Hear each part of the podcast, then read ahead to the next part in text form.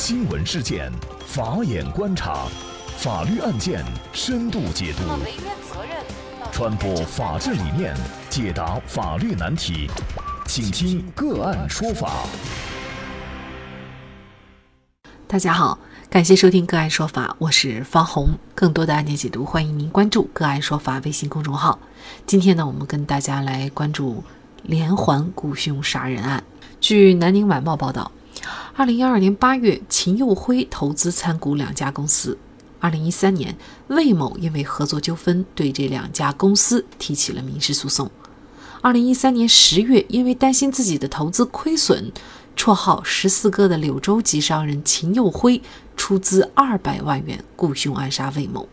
这单暗杀生意被转手四次，先后涉及五名嫌疑人，他们分别是奚广安、莫天祥、杨康生。杨广生和林显四，而极具戏剧性的是，层层雇佣之后，暗杀酬金从二百万元先后减少到一百万元、二十七万元、二十万元、十万元。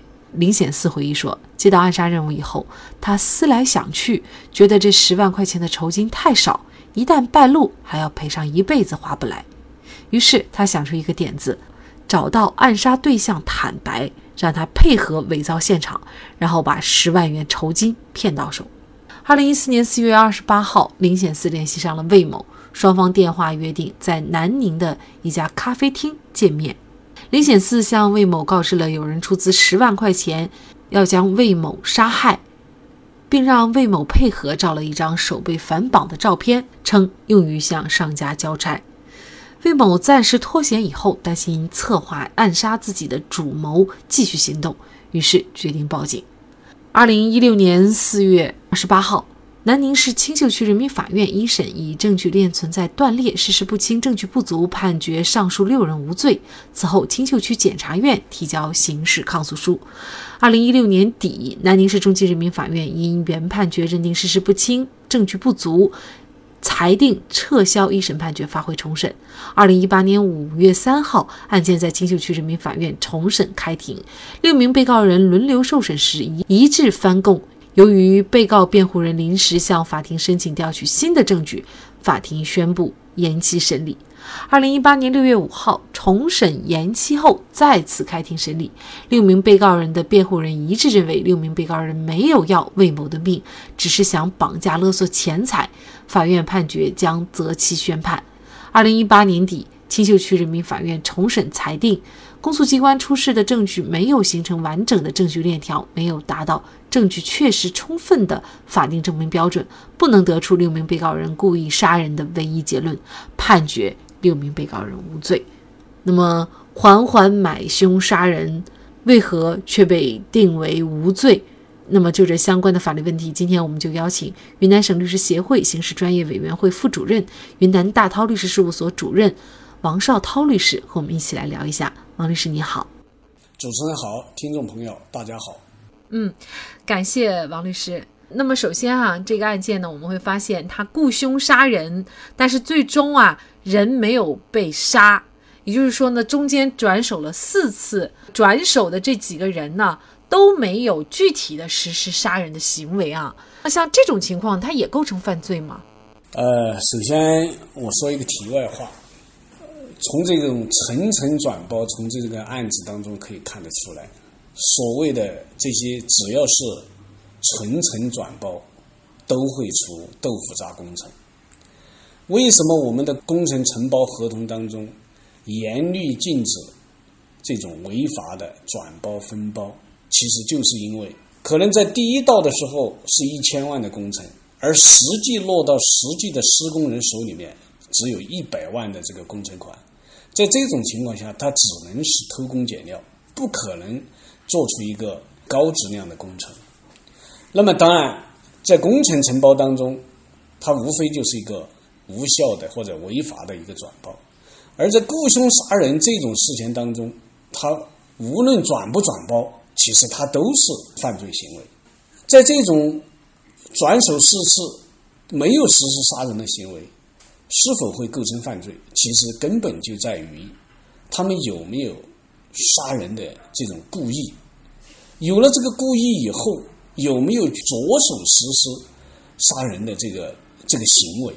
那么我们从这个案件当中可以看得出来，从前面的这些过程当中，他们如果有这种杀人的故意，而且一层一层的转包，其实他已经在实施这个杀人的这种行为了，因为他转包的过程，他也是在实施的一个过程。另外一个最后的这个人，那么他已经去找到了被害人，事实上他也是属于一种杀人的行为，但是他们的这个犯罪的状态它是不一样的。前面的这些人，无论是第一个还是第二个、第三个，那么他实际上是一种叫犯罪未遂，没有造成杀人的后果，而最后实施这个人呢，其实叫做犯罪的。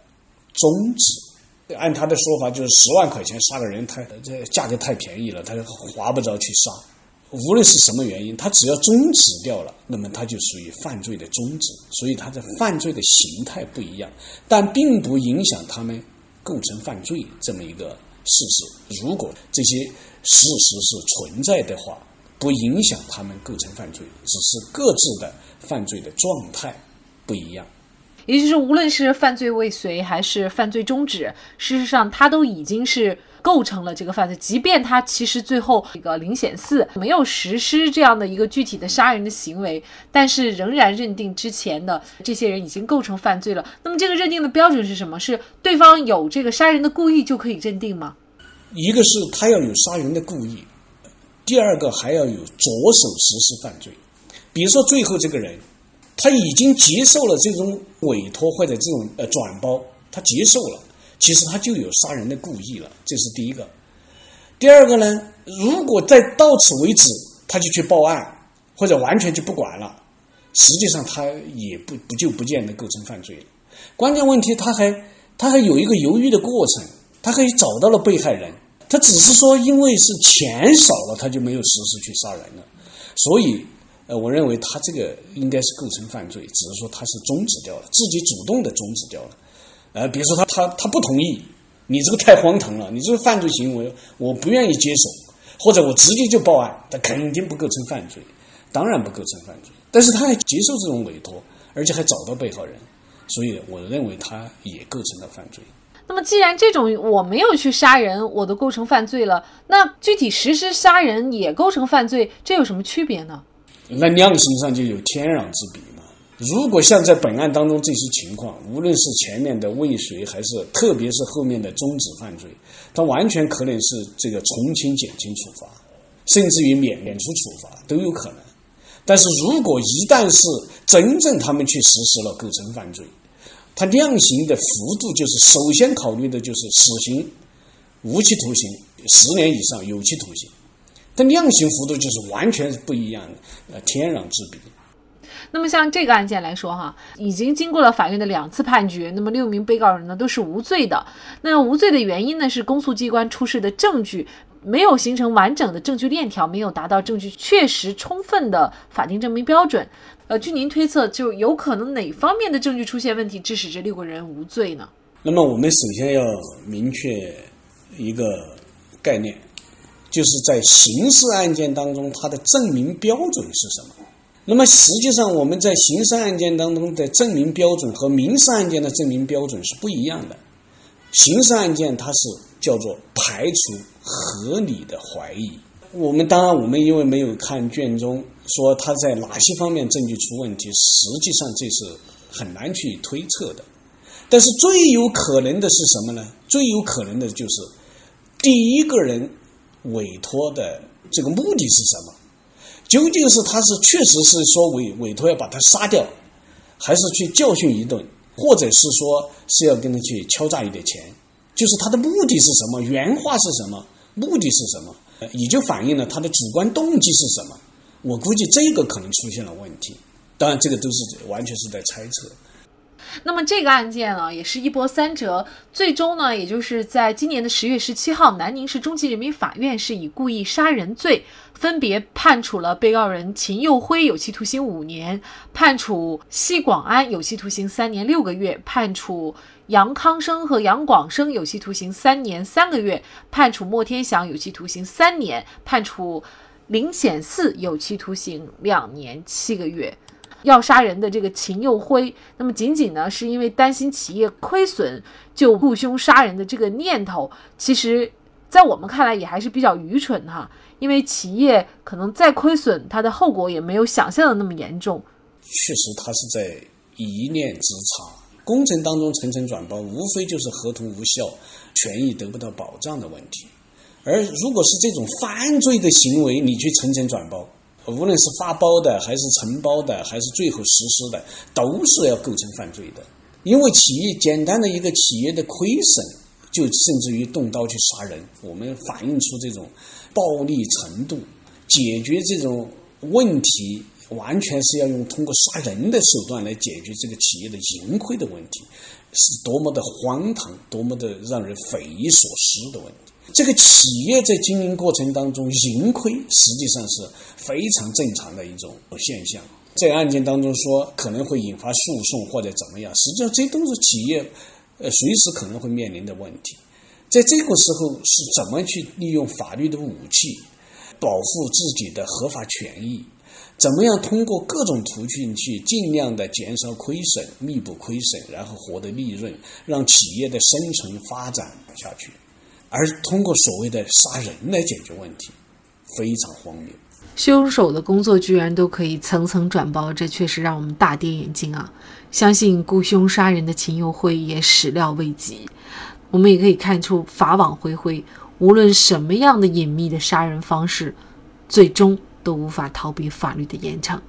好，在这里再一次感谢云南大韬律师事务所主任。王绍涛律师，那也欢迎大家通过关注“个案说法”的微信公众号，具体的了解我们本期案件的图文资料以及往期的精彩案例点评。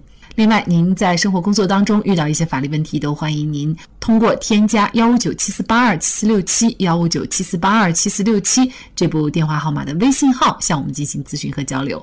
给大家提供法律问题解答的都是我们节目邀请到的嘉宾了，他们都非常的资深、专业和负责任。感谢您的收听，我们下期节目再见。